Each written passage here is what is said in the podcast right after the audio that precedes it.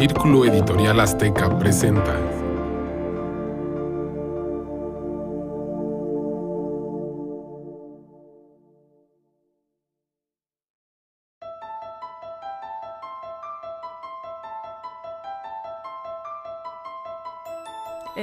Hola, ¿cómo están? Buenas noches, días o tardes. Em, estamos hoy otra vez Sergio Pérez Grobas y yo, Georgina Gagiola, y hoy vamos a hablar de esta película que eligió Sergio, El Exorcista, del director William Friedkin y de la eh, novela escrita por William Peter Blatty, que es una de las películas de terror más importantes de la historia del cine contemporáneo. ¿Cómo está, Sergio? Muy bien, Georgina. Buenas tardes, días, noches o lo que sea. Fíjate que es, esta película es muy interesante porque está basada en un hecho real.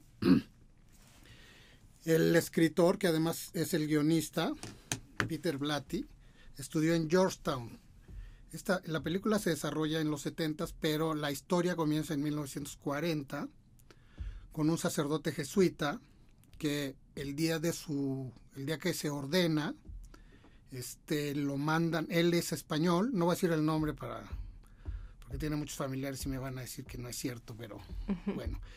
Esta historia a mí me la cuenta el, el, sacerdote me la cuenta siempre en tercera persona porque yo creo que no me quería decir que era él pero yo después investigué y me di cuenta que con otros jesuitas que él era el exorcista el verdadero y real exorcista bueno él se ordena en España y este el día que se ordena tiene una llamada telefónica de su superior y le dice que tiene que ir a una cárcel esto es más o menos en los 39, 40 por ahí.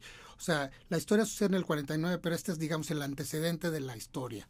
Y entonces este el, el, el, el superior le dice al, al cura que tiene que ir a una cárcel en España a darle los santos a un, a un preso que es, en esa época no se consideraba asesino serial, pero que había matado a 50 mujeres ahorcadas.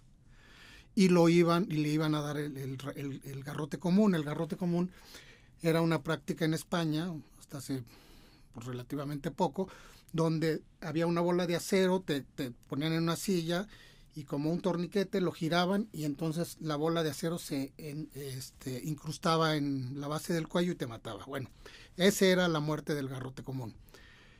Y el, el, cura le dijo, pues le tienes que ir a dar los santos óleos y pues desearle que, que, que, que pida perdón y esas cosas.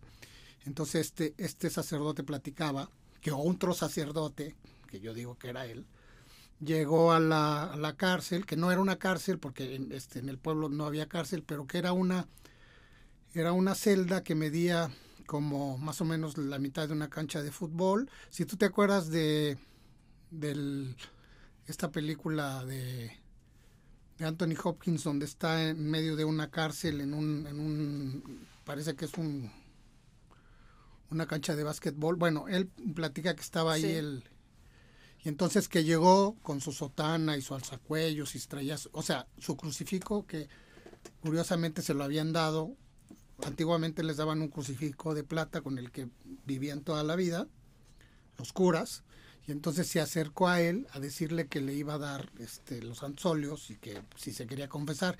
Entonces el, el asesino se acercó a la reja y escupió el crucifijo y blasfemó, ¿no? Y Pero entonces, así con rasgos. No, mm, okay. deja, deja perdón, acabar de oh, contarte la historia. Entonces, el cura, que era primerizo, llamó a su, a su superior por teléfono otra vez y le dijo, oye, ¿qué hago? Me pasó esto, ¿no? O sea, la verdad es que está muy...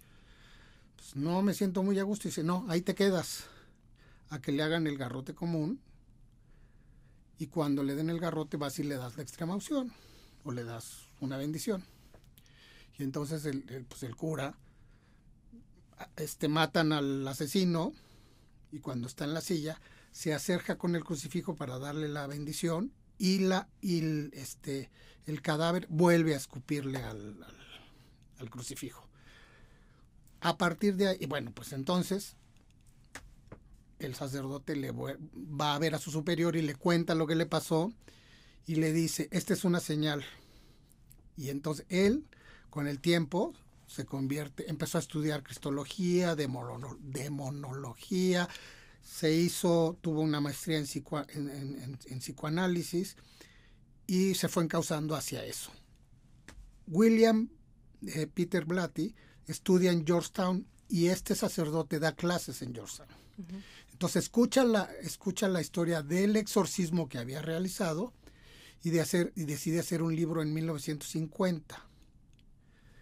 Después trabaja con, con William Fratkin. ¿Fratkin? ¿Cómo era? Fratkin. Y, y hacen la película. Y bueno, este es, digamos, el antecedente de cómo llegó este sacerdote, que está representado en el personaje de Peter Carras. Bueno, el personaje es Peter Carras por este Jason, Jackson, ¿cómo se llamaba? ¿Te acuerdas? ¿Quién? El, el padre Carras. Ah, sí. Em, espera un segundo, se llama... No tengo los actores. ¿No tienen los actores? sí. Jason Miller es el actor. Jason Miller es el que interpreta al padre Carras. Ah, sí. Hay un sacerdote más viejo que es el que le da como la... Ah, el padre era Damien Carras. Damien Carras, tienes razón. Y el actor Jason Miller. Exacto. Este, en la historia, la historia comienza con una escena de un, se, supone que están en Egipto. Están en, en, Irán. En Irán, en Irán, tienes razón. Es que yo la vi hace mucho. Y aparece la sombra de un demonio, que es Belcebú. Una, una parte importante para poder realizar el exorcismo hoy por hoy, o sea, si eres o no creyente, es que tiene el, el, el, poseído te tiene que decir el nombre. Es, digamos, una práctica donde para poder exorcizar tienes que saber el nombre. Y, la, en la película te lo dicen mucho después, pero, y además lo mencionan solo, creo que de pasada, pero es un dato importante porque si hay, eh, si hay una, si hay una posesión, el demonio, según los católicos, se tiene que reconocer, ¿no? Y bueno, este, si quieres comenzamos con la película, con el reparto y cómo la hicieron y cuándo la hicieron y algunos datos interesantes de lo que sucedió en, dentro de la filmación. Sí, pues mira, aquí en De Cinta en Cinta eh, platicamos también de la música.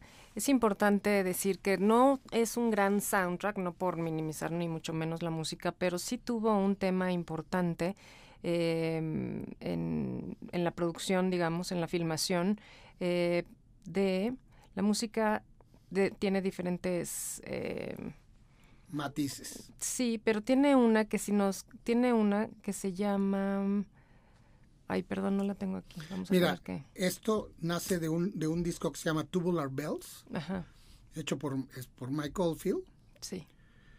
Él la realiza un poco antes. Mike Oldfield debe haber tenido en esa época entre 17 y 18 años y nadie le quería comprar el disco porque era rock progresivo.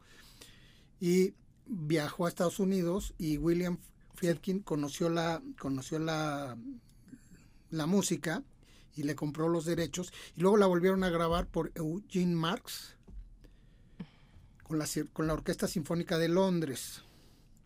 Pero entonces la que es la que todos podríamos reconocer, por lo menos de nuestra generación, es que cuando, cuando escuchas Tubular Bells de Mike Oldfield es la música más tétrica, digamos, de la película, ¿no? Por llamarla de alguna manera, pues ¿no? Sí. Tan, tan, eh, tan, tan, tan, tan, sí. tan, O sea, empieza, sientes, eh, o sea, es una música que te hace pensar o que te están persiguiendo o que hay algo algo de terror, digamos, ¿no? Sí, yo, mira, yo diría que está considerada como una película de terror, aunque yo haría una, una diferencia entre una película de terror y una película de horror. Ajá. El asunto es que cuando escuchamos la, cuando tú escuchas la música por sí sola, la música es muy repetitiva, es un poco como música minimalista, aunque está considerada como rock progresivo, porque los compases se repiten mucho. Eso hace que entres en un estado de ánimo a lo que llaman alfa, ¿no? Que es como cuando estás haciendo un mantra. Cuando tú lo relacionas con las imágenes que ves a partir de la película, entonces te causa este conflicto que tú estás mencionando. Te voy a poner un ejemplo. Hay una película de Guillermo del Toro donde, este, donde las voces son de unos niñitos. La película se llama El Orferinato. No sé si la viste. No. Bueno, son unos niñitos. Cuando tú oyes nada más las voces de los niños, te trae así, te lleva a cierta situación. Pero cuando ves la película, que es lo que pasa justamente con el exorcista, te causa horror. Y ah, voy a hacer, te digo, voy a hacer la distinción entre terror y horror. Terror son aquellas películas que se fundamentalmente empezaron con, con los monstruos, ¿no? Nosferatu de, de Murnau de 1929 y eh, El hombre lobo, Frankenstein, todas esas. Y la película de, de, horror que es más en un sentido psicológico. Esto no es, no es propiamente un monstruo, aunque al final este, nunca ves al monstruo, ves al poseído. Sí. Este, ¿Por qué está considerada como una película de terror? Porque se supone que es el diablo. Sí. ¿No? De hecho, se ganó la mejor película de terror. De hecho, se ganó, sí, exacto. En los premios Saturn. Pero en esa época no había esta, estas divisiones. Ahora hay muchas más subdivisiones. Hay películas de acción de terror, este, hay películas de ficción de terror. Por ejemplo, Alien es una película que es de, de acción, bueno, de ciencia ficción, de acción y de terror. Se han ido conjuntando. Y curiosamente te voy a contar la historia de los efectos especiales, porque me vino a la memoria ahora. Resulta que aquí en México había un cuate que se apellidaba Gavira, Gonzalo Gavira. Gonzalo Gavira lo llevaron a Hollywood, hizo los, los efectos de los ruidos que hace Reagan y los hizo, según contaba él, con un peine. Que Reagan es la chica que está poseída. Reagan es interpretada por Linda Blair. Bueno, se ganó un Oscar con los efectos. Y si, si tienen oportunidad en YouTube, hay varias, varios videos de Gonzalo Gavira. En México a los incidentales se les conoce como Gavira, sobre todo en cine, ¿no? Y en Estados Unidos se les conoce como Follies. Ahora ya les dicen incidentales, pero era tal el reconocimiento a Gonzalo Gavira que este, los incidentales le decían, ¿qué vas a hacer? Voy a ir a grabar los Gavira con Gonzalo Gavira. Ese es como dato, me estoy saliendo un poquito del tema, pero creo que es importante. Pues fíjate que tuvo, eh, estuvo nominada a muchos premios Oscar, eh, entre mejor película, director, actriz, actor de reparto para Jason Miller, y actriz de reparto para Linda Blair, que es, eh, según yo, era más la protagonista. es un se llevó el premio a Mejor Guión Adaptado de William Peter Blatty y eh, también estuvo nominada a Mejor Fotografía, Mejor Dirección Artística, Mejor Montaje y sí ganó Mejor Sonido, como bien dices. También tuvo Globos de Oro y se llevó la Mejor Película de Drama, le dieron el Mejor Director, eh, mil, estamos hablando de 1974, también ya estamos por cumplir 50 años, y eh, estuvieron nominadas la, la actriz Ellen Burstyn, y sí, Linda Blair se llevó el Globo de Oro a Mejor Actriz de Reparto y el Mejor Guión otra vez para eh, William Peter Blatty. La verdad es que es una película espeluznante. Yo la volví a ver para poder grabar este podcast y, me daba, no la quería ver, de hecho la vi de día, ¿no? Em, entonces cuando la vi, obviamente no la vi en el cine, yo nací en 76. Entonces la vi muchos años después, pero eh, cuando la vi me acuerdo que era terrible, espeluznante, me acuerdo perfecto, te digo, nunca la había vuelto a ver. Bueno, hubo un media, una reedición en el 2000 por ahí y ahí la vi con otras escenas inéditas que también eran espeluznantes. Ahora que la volví a ver, pues claramente ya no, ya no me causó tanto horror o terror. Eh, de todas maneras, nunca dejas de pensar en esta parte de, bueno, en mi caso, porque al, a nuestra protagonista le hacen muchos estudios psicológicos antes de eh, pensar que está poseída o que necesita un exorcismo, ¿no? Y como yo te conté alguna vez, eh, le pregunté a una amiga mía psiquiatra que trabaja con enfermos mentales, que si creía en, en, la posesión o que si veía cosas raras. Y ella, por supuesto que no cree eh, ni en Dios ni en el diablo, y me decía que es una enfermedad mental, ¿no? Que no, que con ciertos miligramos de cierta medicina eh, ella se chingaba al diablo, básicamente. Eh, entonces, a mí me cuesta mucho trabajo pensar que realmente exista una posesión. Yo siempre he querido pensar, obviamente no tengo ninguna experiencia para negarlo, que es una enfermedad mental, ¿no? Que a veces la gente está mal y cree que está poseída por el diablo, así como a veces creen que Dios les habla, ¿no? Pues sí, mira, yo tampoco, yo soy bastante escéptico. El, asunto es que, como conocía a este curo, a este cura muy, muy personalmente, este sí me hizo dudar, sobre todo por las cosas que lo, este, yo vi que hacía. El tipo había estudiado, eh, era psicoanalista y, y era doctor además. Y déjame contarte que era un tipo que tenía los ojos azules muy profundos, te, te, miraba con una mirada que decías, ah, ¿no? Pues espantaba. Y independientemente si, si es cierto o no, lo, lo que es innegable es que dentro del, de los de, los seres humanos hay bien y el mal, está el bien y el mal. Llámale Dios o llámale el diablo, eso es innegable, no podemos decir que no, porque hay gente que es muy malvada, ¿no? La película se centra más en la historia del, padre porque él tiene un, una especie de duda acerca de qué pasa con la religión y qué pasa con, con Dios. Y por eso es que este, Linda Blair está considerada como actriz de reparto. Dentro de la filmación sucedieron muchas cosas. Se murieron nueve personas en, en, lo que estaba en el rodaje. Y hay una secuencia que, cuen, que contaba William Fradke, que por cierto este, hizo otra película, claro, en 1971, que no tiene nada que ver, que se llama Contacto, Contacto en Francia. Sí. Este, él es el director, pero bueno, dice que cuando hay una escena donde Regan, que es el personaje que interpreta a Linda Blair, baja las escaleras tienen una fiesta, su mamá, y se hace pipí en el... En medio de la fiesta. En medio de la fiesta, que eso es una escena real. Que no saben por qué Linda Blair le pasó eso, pero que lo hizo. Y otra cosa que es importante, ella y, la actriz sufrieron un accidente de columna. Bernstein, sí. Bernstein, cuando estaban, cuando ella está, se estaba en estas levitaciones o cuando cuando, cuando está en, en, uno de los de los actos. Ahora, este, una vez más, si eso no es, pues es la representación encarnada del mal. Eso, mm, pues sí es, ¿no? O sea, si es el diablo o no, pues esa es otra cosa. Causó furor en, esa época. La práctica del exorcismo se lleva a cabo desde el siglo XIII y pues antiguamente no tenían los elementos científicos para demostrar que era una que era una posesión. Entonces había si tú te querías chingar a alguien le decías pues está poseído no y sí podía tener si podía tener algún trauma o o sea podría haber sido este epiléptico tener alguna disfunción cerebral. Pero en la película en ese momento te muestran los avances tecnológicos y logran el, Vaticano es el que decide quiénes, quiénes realizan estos actos, que todavía hasta la fecha se siguen llevando a cabo.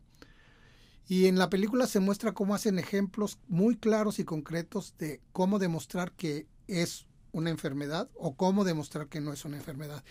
Y hay una parte donde eh, este, el padre graba a Reagan y va con un experto en lenguas y le dice qué, qué lengua es y le dice, no, está hablando al revés nada más, ¿no? Sí. Y es uno de los factores que determinan que sí es un, que sí es realmente una posesión. Esta es parte de la trama. Yo no estoy diciendo que sea verdad.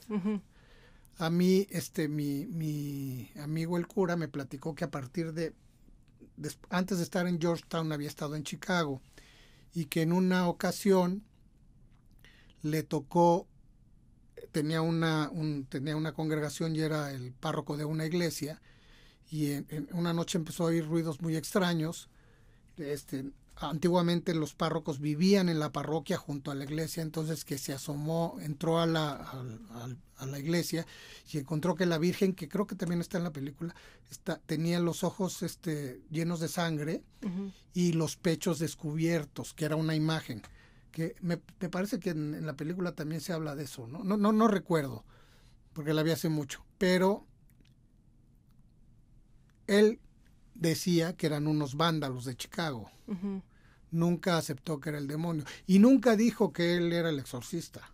Bueno, habrá tenido sus razones, ¿no? Eh, yo creo que eh, esta porque se porque justo en la película lo que dices es que se cuestiona la fe, ¿no? O sea, es la ciencia o es la fe ¿no? Si crees en que alguien está poseído o es un enfermo mental, ¿no? Y como bien dices, nos dan ejemplos. Ahora, como dices también, fue un furor y, ganaron en taquilla muchísimo y había filas y filas en el frío porque la estrenaron el 26 de diciembre de ese año, en 73, y, y había muchísima gente que en todo Estados Unidos que hizo largas filas para entrar a verla y volver a verla. Y creo que esto es parte de, del ser humano y de nuestra búsqueda a lo mejor de encontrar una razón de creer en Dios o de, o de cuidarte del diablo o de tratar de entender qué está pasando, ¿no? Es una película sin duda espeluznante. Sí, y fíjate que el próximo año, que cumple los 50 años, van a hacer un retake. Sí. Yo no creo que tenga ya el mismo efecto, porque a partir de ahí, bueno, hasta, hasta, eh, Herrera, nuestro actor mexicano, hizo una película que se llamaba Los exorcismos de no sé qué, y es un tema que ha sido recurrente. Se han hecho alrededor de unas 120 películas con el tema. Antes no se había tratado con este ángulo de la fe. El padre Carras pierde la fe, pero la recupera al final. Yo he estado varias veces en, Washington, tú conoces Washington, la escalera de, del exorcista está en Washington. Hacen tours para que vayas a ver el, las escaleras por donde eh, se, mata el, padre Carras cuando él se da cuenta. Además, el efecto es chafísima. Si te recuerdas, se le ponen los ojos amarillos y me estoy saltando todo, ¿eh? Sí, sí, sí.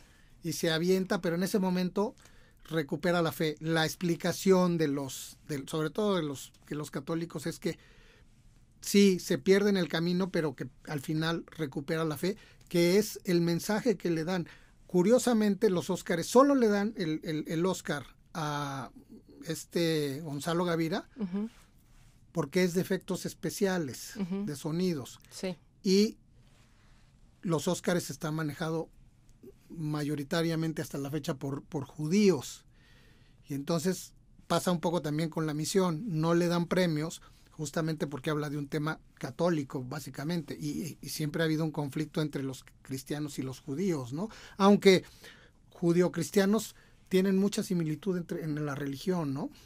Bueno, pues em, justamente em, esta película además de cuestionarse la fe y de cuestionarnos a nosotros mismos si realmente creemos en esto o en el otro, eh, yo no sé por qué, no sé si tú sabes, la representación del demonio en la cara, en los dientes, en todas las cosas horribles que decía, en, en cómo utiliza el crucifijo, en algún lugar leí que era para masturbarse, pero no, en realidad se lo está encajando, en por qué estas... Eh, ¿Por qué se habla del sexo ¿no? De esta manera porque, tan horrible. porque evidentemente el diablo, en su representación gráfica, que es como empieza la película, tiene cuernos.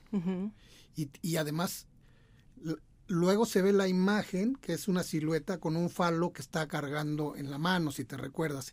Y sí se está masturbando con el crucifijo porque es, como decir, pues... Porque está sangrando. Está sangrando, claro, sí. Es yo no pensé que fuera una masturbación, pensé que se estaba No, bueno, o sea, lo, que, lo, que, lo, que, dice, lo que dice la, la, historia de la película es que se está masturbando, porque el sexo está asociado con el demonio, el sexo sucio. Exacto. ¿No? Cuando es impuro. De hecho, ¿te acuerdas cuando la, primera vez que van los doctores, ¿no? A verla, cuando ella ya está... Eh, Poseída. Sí, pero además ya con la cara desfigurada eh, se levanta y, no sé cómo será la traducción en español, yo la vi en inglés y les decía fuck me, ¿no? A los doctores y, decía no te acerques, yo soy el dueño de Regan, Regan es, es mía, ¿no? Eh, obviamente está hablando el demonio, ¿no? Eh, pero sí me impresiona esta parte de la sexualidad, igual, no sé, pues del catolicismo, del sexo que es impuro, ¿no? Que no, que es sucio. Porque una vez más la religión bueno, el, el, el, escritor estudió en, en, una escuela jesuita, ¿no? Pues ese, este, la carga religiosa que tienen, las religiones, hay muchos tipos de religiones, pero sobre todo la, la, la religión judía y la cristiana se basa en el pecado, ¿no? Son lo que se considera como religiones duras. Entonces, todo lo que no todo lo que te dicen los diez mandamientos, si no están dentro de la norma, o sea, si no te casas, si tienes sexo, por ejemplo, con tu mujer, pues estás, estás violando la ley de Dios. Y por eso es que hay una semejanza entre el diablo y, y, la sexualidad. Casi no hablan del alcohol, pero también es otro, otro elemento que, que está incorporado en, la religión. No, no, no, o sea, no te lo dicen intrínsecamente, pero si bebes, pues bueno, los alcohólicos anónimos empiezan con los, con los católicos, ¿no? Porque te manejan todo el tiempo el, el sentimiento de culpa. No hagas esto porque te vas a ir al infierno. ¿No? Exacto. Oye, fue muy interesante además, eh, bueno, el casting de la película porque no fue fácil encontrar eh, es una niña de 16 años que se veía suficientemente joven para interpretar a una niña de 12, que es el caso de la novela, que está poseída, y fue difícil encontrar a alguien que pudiera hacer el papel de esa manera, y también les preocupaban las consecuencias psicológicas después de la película. Incluso hubo algún, los padres de alguna de las chicas que, que no accedieron a que hiciera la película esta niña. Pero bueno, Linda Blair la hace. Eh, lo hace muy bien, bueno, se recibe premios, pero también tuvo eh, una carrera después. Quedó marcada para siempre como, ¿no? Sí, después hizo Boogie Nights y unas, unas mierdas de película. Esta la marcó para toda su vida, como algunos actores. Habría que mencionar que el, maquillaje, o sea, los, los exorcismos normalmente no le suceden esas cosas, ¿no? Aquí está un poco exagerado, evidentemente, pues es una película los rasgos que dicen los, este, los especialistas en exorcismos es que empiezas a hablar en otros idiomas y que haces confundir a las personas con hechos reales. Con otras voces, ¿no? No, no, que son tuyos y que solo tú conoces. O sea, son parte de los... y que sí se lastiman, sí se llegan a lastimar.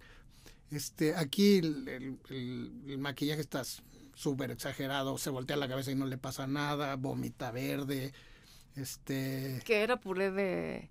de no, era una, sopa Campbell's verde, eso decían. Eso Cuando la estrenaron en México, en México yo la vi como, como uno o dos años este, después, porque no, las películas no llegaban tan rápido en esa época.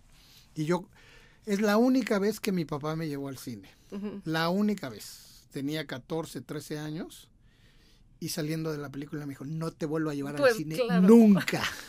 y que lo cumplió.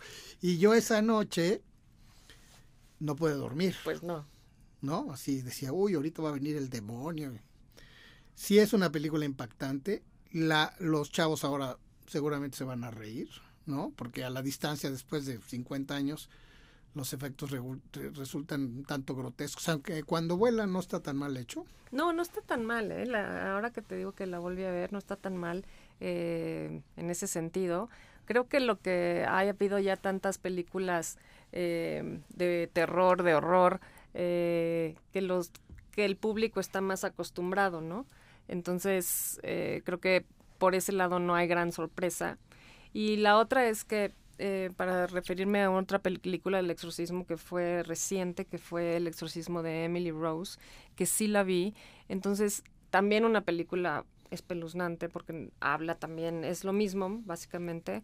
Em, y no sé, esta oscuridad, las 3 de la mañana, las brujas, la, el frío. Eh, sí, cosas que cuando uno está solo y siente esas cosas, pues te remiten a la película, ¿no? Yo seguramente vi esta película un día de Halloween en beta o algo así en VHS, llena de niños que estábamos festejando Halloween y, y nadie durmió, ¿no? Bueno, pero la primera fue El Exorcista. Déjame comentarte que este, este hecho real que no te dije, le pasa a un niño y parece que es en Europa. Mm, bien, bien, no sé. Lo único que sé es que el nombre de Reagan, Reagan es en general, se usa para, para, para los niños, para los hombres. Y este William Blatty decidió dejarle el nombre cuando hicieron, cuando hicieron el guion, decidió dejarle el nombre como un homenaje a ese niño que tuvo un exorcismo en 1949. A él le contaron la historia en el 50. ¿Quién se la contó? No lo sé, ¿no? Pero eso es lo que él decía. Él después se convirtió en un guionista bastante exitoso y, mm, ahora que decías del el exorcismo de Emily Rose. me recordó una película de, de Mia Farrow que se llamaba El bebé de Rosemary, que es una historia súper truculenta, dirigida por este Roman Polanski, después de que a Roman Polanski le matan a Sharon Tate, bueno, huye a Europa, bueno, era de Europa, pero vivía en Estados Unidos, porque lo acusan de violación, y hace esta película al poco tiempo, que es una película donde no hay, no hay violencia, no hay este o sea, no sabes para dónde va la película y de repente te das cuenta que es un, es, un culto satánico que quieren que el bebé, que se supone que es el, hijo. del demonio, mm. nazca, ¿no? Este, es un tema, te digo, muy recurrente, ya debe haber 100, 150 películas al respecto, pero sin duda la icónica por la música, por la actuación, por la fotografía, por los ruidos, por la historia. Y porque fue de las primeras, ¿no? Porque fue la, bueno, fue... Que lo trataba. Como, lo trataba, sí fue la primera, ¿no? Sí. Bueno, pues, eh, ¿por qué no escuchamos un poquito de la música de Mike Oldfield?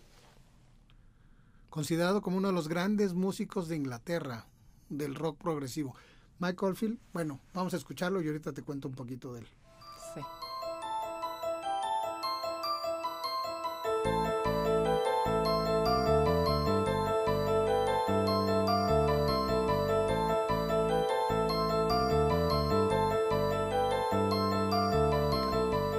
Mike tiene alrededor de 50 este, discos. Tiene Tubular Bells 1, Tubular Bells 2, creo que hasta el 4, donde son variaciones del mismo tema.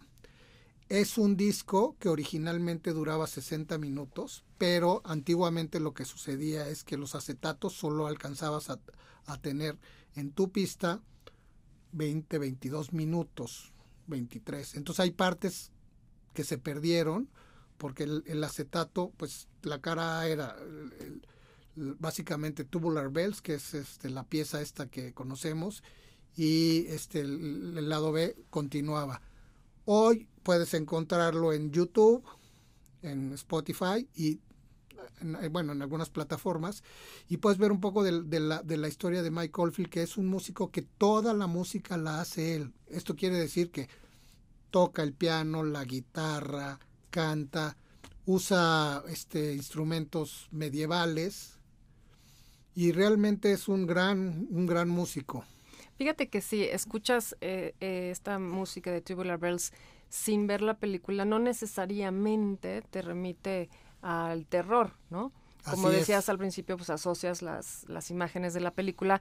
Sin embargo, sí tiene una tensión en la música que pues sí, eh, no sé si te sientes perseguido, ¿no? Es como la música.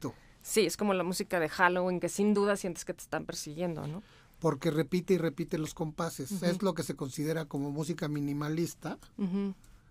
Y pues la música minimalista se basa en muy pocas, este, muy pocos compases. En el caso de Tubular Bells, toda la obra es muy completa y de hecho, tú lo mencionabas al principio, solo escogen un pedazo muy pequeño, que es mm, creo, que es la introducción de lo que hace Mike Oldfield. Mike Oldfield tenía otra, otra idea muy, muy, muy diferente cuando hizo esta película. Mike Oldfield ha, ha hecho otras, otros este, temas de películas, ya lo, se hace famoso con esta, con esta música de esta película, y tiene otra película donde él este, hace la música, se llama Killing Fields, mm. con Mel Gibson que es la historia de, un, de unos periodistas que van a Vietnam, ah. que es una película de los ochentas. En fin. Fíjate que em, esta película tuvo también un casting fue difícil escoger también a los otros a los otros artistas em, por ejemplo el estudio quería que fuera Marlon Brando el padre y se negó completamente el director porque dijo que se quedaría con el estigma de Marlon Brando o del padrino exacto que es en eh, esa época también. Claro, sí. Eh, Paul Newman quería interpretar al padre Carras, eh, pero tampoco quiso el director. Jack Nicholson estuvo considerado para ese para ese papel, pero finalmente después de conocer a Jason Miller le dan ese papel a Jason Miller justamente porque había estado en el teatro interpretando algo parecido, ¿no? Un papel parecido. Y en cuanto a las mujeres fue muy interesante ver que se le ofrecieron el papel que al final hizo Ellen Burstyn, la mamá de Reagan, ¿no? Em, a Audrey Hepburn, pero estaba viviendo en Italia y no quisieron hacer la producción en Italia. Eh, no me imagino cómo hubiera podido ser Audrey Hepburn en una película así de terror. Em, también estaba considerada... ya, estaba, viejita. Bueno. no tan viejita, pero era muy guapa en su Sí, muy bonita. Eh, Anne Bancroft estaba considerada, Jane Fonda y Shirley MacLaine, pero finalmente se decidieron por Ellen Burstyn, que al final Ellen Burstyn, de las últimas películas que hizo, fue em, Requiem, no sé si la viste. Sí. Uno, y la verdad, muy buena actriz, completamente desesperada por lo que le está pasando a su hija, por el desconocimiento de lo que está sucediendo y de qué decisiones debe tomar, pero también a lo largo de su carrera eh, papeles importantes y uno de los más impactantes para mí fue al final esa película de Requiem, que ya hablaremos de ella porque tiene un soundtrack importante, eh, que es adicta a las metanfetaminas o algo así, ¿no? Eh, sí, la publicidad es un ojo que se dilata y se contrae, ¿no? Sí, Así empieza la película. Sí, la verdad es que una gran actriz y bueno, pues sí se llevó su globo de oro. Muy bien. Pues... Escríbanos. Ah, te iba a decir que la música fue difícil encontrarla, curiosamente, no estaba en Apple, pero sí la encontré en Spotify con el nombre del exorcista, o sea, como soundtrack del exorcista. Sí, pero en realidad la puedes encontrar con Tubular Bells.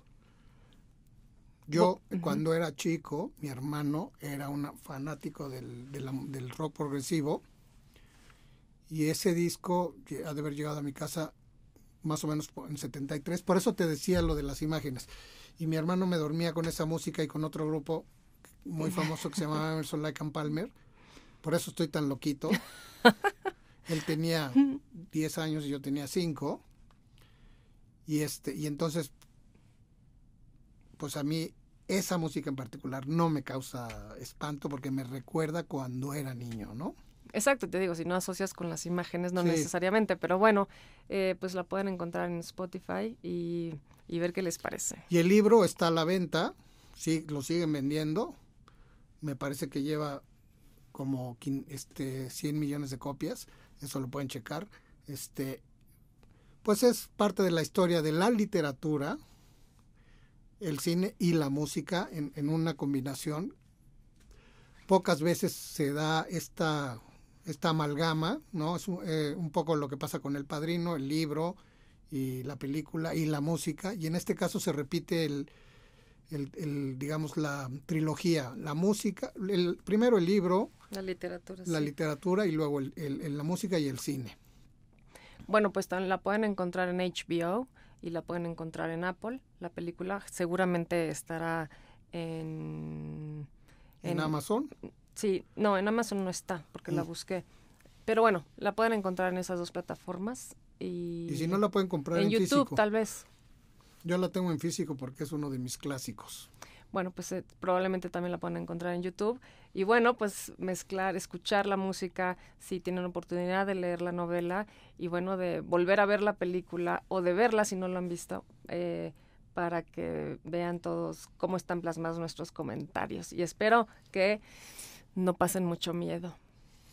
O que sí, con la historia del cura que... o el post, ¿no? O el post. Pues buenas tardes, días, noches.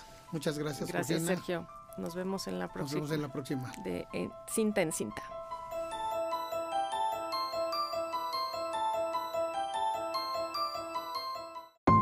Círculo Editorial Azteca presentó